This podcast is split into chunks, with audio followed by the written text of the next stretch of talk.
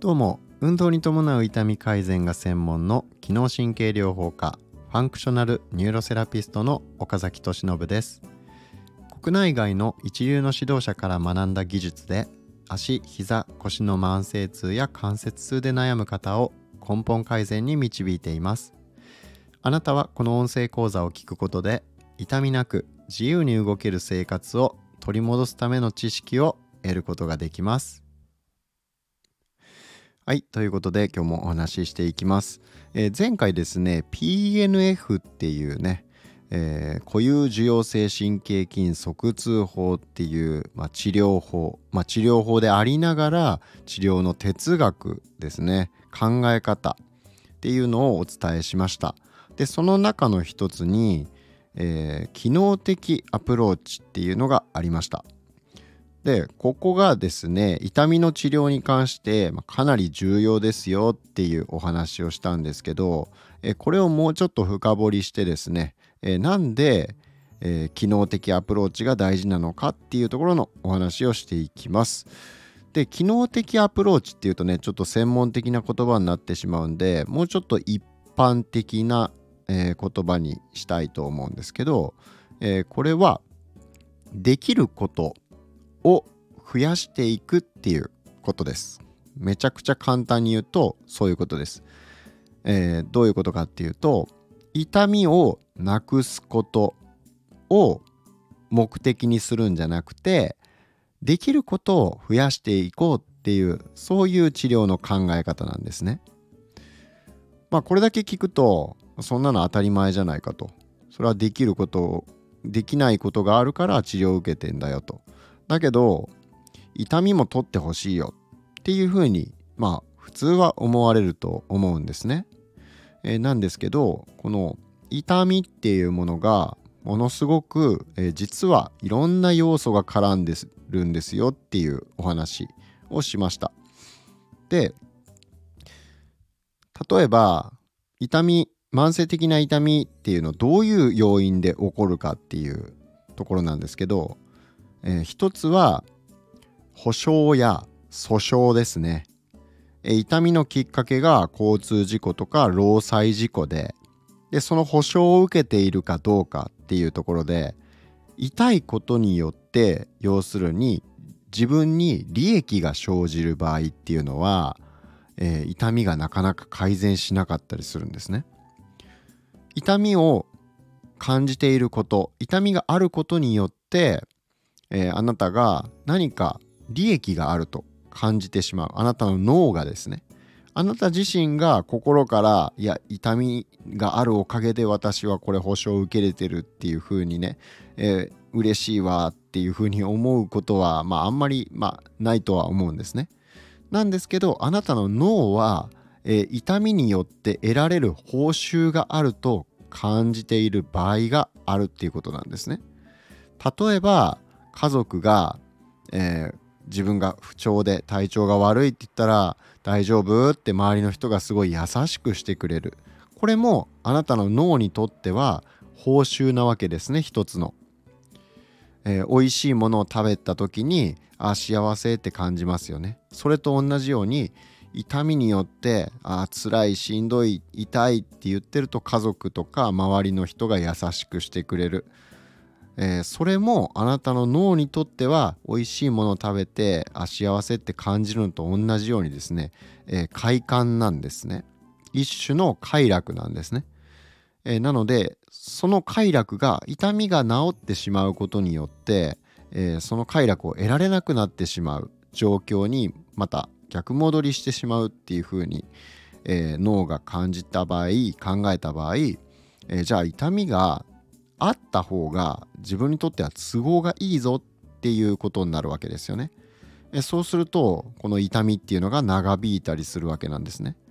あなたが、えー、表層的にはね、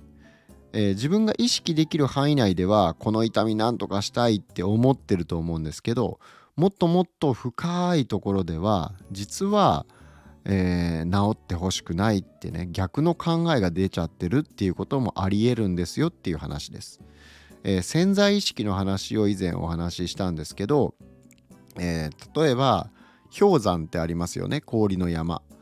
で氷山が目に見えている部分、えー、水から上の方にね出て実際に目に見えている部分もあればその水よりも下の海面のところにある、えー、氷山ですねの方が圧倒的に面積大きいわけなんですね。でこれはどういうことかっていうと自分が意識できている範囲内っていうのは実は小さいんですよっていうことです。もっともっと深い深層心理心の奥底私たちがこう意識できない部分え意識しても感じることのできない部分、えこれはもう昔からの親の教育だったり育った環境だったり価値観ですよね、えー、あるいは世界観とも言うことができるでしょうし、え、自分が何を信じているかっていうところですね、え、それがですね、え僕らがもう意識できないレベルでもう根付いてしまっている価値観っていうものですね、えそれが実は痛みに関係しているっていうことなんですよ。えー、だからまあ先ほど保証とかね訴訟が絡んでいると痛みが治りにくいっていうお話しましたがこれ単にすごい精神的にストレスがかかってるから、えー、そのストレスのせいで、えー、交感神経がね優位になって、えー、自律神経が乱れてしまって、え過度に緊張が生まれてしまうことによってえー、まあ痛みがね起こってしまうと血流が悪くなって痛みが起こってしまうっていうようなこともえそれももちろん絡んでるんですけどそのストレスっていう部分ですね。これももちろん絡んでいるんですけど、えー、ストレスとはまたちょっと違うところでですね、えー、この快感ですね。脳が快感を感じてる。痛みがえー、あること不調によって自分に利益が生じているっていうふうに、まあ、脳が感じた場合ね、えー、そういう場合痛みが長期化してしまうっていうこともあったりするわけですね。えだからこそ、えー、痛みを治すゼロにするっていうことを目的にするのではなくて、えできることを増やしていくこれを目的にするのが大事なんですよっていうような、えことがえー、厚生労働省が出している、えー、この慢性疼痛治療ガイドラインですね、えー、これにも書かれているということなんですね。じゃあここをさらに、えもうちょっと深掘りしていきましょうか。え慢性疼痛っていうのを、え治療する上で、えアメリカの麻酔学麻酔学会ですねあとは、え疼痛医学会っていうのがところが、まあ、そういう学会があるんですけど、えー、その学会ではこの慢性疼痛のガイドラインとして、えー、その治療目的と最終目的として、えー、4つの項目を挙げているんですね。で1つが痛みのない状態にすることは成し遂げられないとの認識を持って疼痛管理を最適化する。どういうことかっていうとあちょっと待ってくださいね。これぜ一個一個解説する前にちょっと4つざっと読み上げましょうか。で2つ目が機能的能力身体的精神的健康を向上させる。で3つ目が患者の QOL、えー、クオリティオブライフですね。生活の質を向上させる。そして4つ目が副作用を最小化する。この4つがえー、治療の目的と最終目標として挙げているんですね。でこれ何かっていうのを一個一個解説していきます。で1つ目痛みのない状態にすることは成し遂げられないとの認識を持って、えー、痛みの管理を最適化する。まあ、これも本当に言葉の通りでして、えー、さっき言ったように痛みがゼロの状態にするのはもう難しいんですよと。そういう認識を最初から持って、えー、痛みをゼロにするというよりも、えー、生活に支障がないレベルにこう管理するどうやったら日常生活楽に送れるようになるかなっていう、えー、そういう、まあ、痛みを完全にゼロにするっていうことはそもそも、えー、まあちょっと言い方がね適切かどうか分かんないけど、まあ、諦めましょうっていうことですよね。でできる範囲でもちろん痛みが完全に治ってくれたらそれは、えー、ものすごくいいことだけど、えー、なかなかそれを成し遂げることっていうのは、えー、結構難しいケースも多いですよと。えだから、えゼロにするっていうふうに考えるんじゃなくて痛みをコントロールして、え日常生活に支障がないようにしていきましょうねっていう、まあ、そういう考え方が一つ。えそして2つ目、えー、機能的能力身体的精神的健康を向上させるっていうことなんですけど、えー、これもまさに PNF の、えー、治療哲学にもあるところなんですけど、え機能的能力っていうのは、え例えば値上がりをしたり立ち上がったりだとか歩いたりする能力ですよね。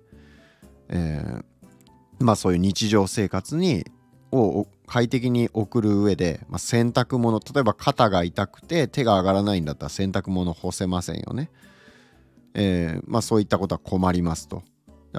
手を後ろに回す腰に回すような動作ができないってなっても、えー、服着替えたりするのがすごい難しくなっちゃうし、えー、足が弱って椅子から手を使わないと立ち上がれないっていうような状態だと、えー、なんかちょっとしたものにつまずいた時にそのままこ骨折してしまうっていうこともありますから、えー、こういった関節が、えー、正常な範囲動くだとか、まあ、最低限の筋力、えー、こういった機能的能力ですね。これを直していくと同時に、え精神的な健康、え患者さん、え私たち人間っていうのはですねこの構造的な健康、まあ、筋肉とか骨とか、え関節の柔軟性だとかまあ、そういう構造的な、え、健康っていうのももちろん大事なんですけど何ができるかっていうね、え、機能も大事なんですけど、え、それと同じぐらい心の健康っていうのも大事ですよね。え体は動くけど問題なく動くんだけど、え痛みもないんだけどもうものすごく精神的に落ち込んでいてもう何にもやる気が起きないと。全然動かないです、え毎日楽しくないですっていうような状態。誰とも会わないです。っていうような状態だったらどうなるでしょうか？えー、シニアの方だったらもうそれその期間が数ヶ月続くだけでももう認知機能が大幅に落ちてしまうでしょうし、えー、運動もねしなくなってしまって、えー、身体機能どんどん落ちていきますよね。だからこの人間っていうのを全体的に捉えてね、え単に物理的に、え筋肉とか骨が良くなったらめでたしめでたしじゃなくてぱ精神的にも、えー、まあ、問題がない状態に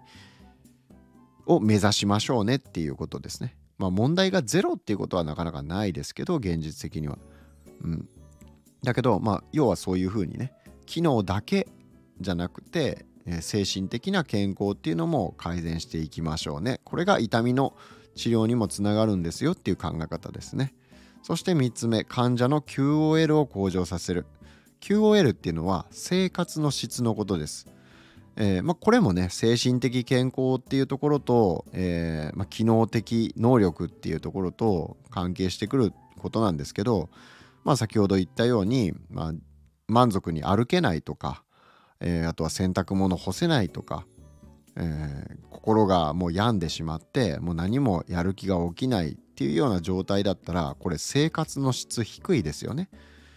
だからまあそういう、えー、心の面と体の面両方治療していく必要ありますよねっていうまあそういう考え方ですよね。でそして4つ目副作用を最小化する、えー、やっぱりですね痛みの治療どうしても、えー、薬を飲まなきゃいけないような状態の方もおられますよね痛み止めの薬。でもその痛み止めの薬っていうのは、えー、胃腸に負担をかけてしまったりとか、えー、まあ副作用がねきついわけですよね。効きがいいものほど、えー、副作用も結構、えー、大きくなってしまうという傾向に薬っていうものはありますので、え、まあその副作用ですねこれを最小化するためには、えできるだけ薬を服用しなくていいような状態に持っていくっていう、えことも大事でしょうしえー、まあその本質的な問題の解決ですよね。えー、薬とかヒアルロン酸の注射とかで、えー、膝の痛みをなんとか抑えてるっていう状態、えー、ここからなんとか抜け出したいですよね。薬飲まないと生活できないっていう状態から、えー、機能を改善していくことで、えー、まあ、痛み止め飲まなくても歩けるようになるとか、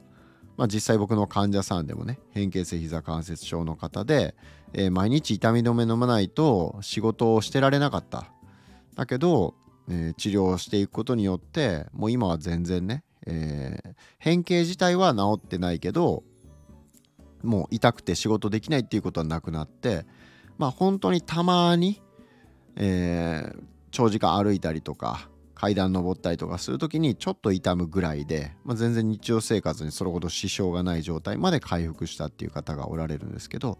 えまあそう要するにそういう状態になれば、えー、薬飲まなくていいので、この副作用っていうのも最小化することができますよね。まあそんな感じでですね、まあこれ今4つ挙げましたが、えー、まあつまりこれどういうことかっていうとあの痛みの治療の目的これ何度も言いますが痛みの治療の目的は、えー、痛みをゼロにすることではなくてできることを増やしていく機能を改善させるっていうのを優先しましょうねっていうことなんですね。でここはですね、まあ、治療する側の人間も、えー、まあ、治療科の先生もこれはよくよく知っておかないといけない話ですし患者さん自身もね、えー、これを知っているか知っていないかっていうのでね、えー、結構治療効果も実際変わってくるんですよね。痛みばっかりに、え視点を向けているとその痛みっていうのはものすごく主観的な感覚なんですね。えー、だから先ほどその金銭とか保証の、まあ、外的な利益ですよね。そういうのは、えー、まあ、自分がその痛みがあること不調があることによって、えー、まあ、経済的なメリットがあるっていう場合はこれなかなか不調って改善しないんですよね。改善してしまうことによって自分が利益を得られないような状態になってしまったらえー、なかなかねこれが治療効果っていうものを阻害する一つの要因になってしまうってことなんですね。え、もちろんですねあのいやいや私は痛いのずっと続いてるけど確かに保険も保証ももらってるけど本当に心から治したいって思ってますよっていう人ももちろんおられると思うんですね。でそう本当にそう思っておられると思うんですね。だけどあなたの脳はそうは思ってないかもしれませんよっていうことです。さっき言ったその意識とはまた別次元の無意識のレベルで、えー、脳っていうのはねものすごく私たちが生き残るために、えー、ものすごいそのいろんなことを考えてるわけなんですよ。だからその例えば僕らですね、えー、お腹がちょっと体調悪いなって思った時に、えー、なんだろうなこう食欲がなくなったりするじゃないですか。であれって自分としてはなんかあのそんなに不調じゃないのになんかこう食欲ないなとかなんかめまいがするなとかなんか膝痛いなって思ったらえ実はそれは、えー、無意識のレベルで脳があなたを危険から回避する危険から逃れるためにわざとそういう現象を起こしてえー、ちょっと休んでくれくださいよ今は動かないでねっていうことをそういうサインを出してるっていうことも、え、脳っていうのはやるんですよね。だから何が言いたいかっていうとこの痛みっていうのは、そういうねものすごいその脳が深い考えに基づいてあなたの意識できないレベル、え、価値観のレベルまでこの痛みっていうものは絡んでくる話なのでこれをゼロにするっていうことを目標にしてしまうと、えー、なかなかこの主観的な感覚なので、えー、客観的にも評価しにくいわけですし、えー、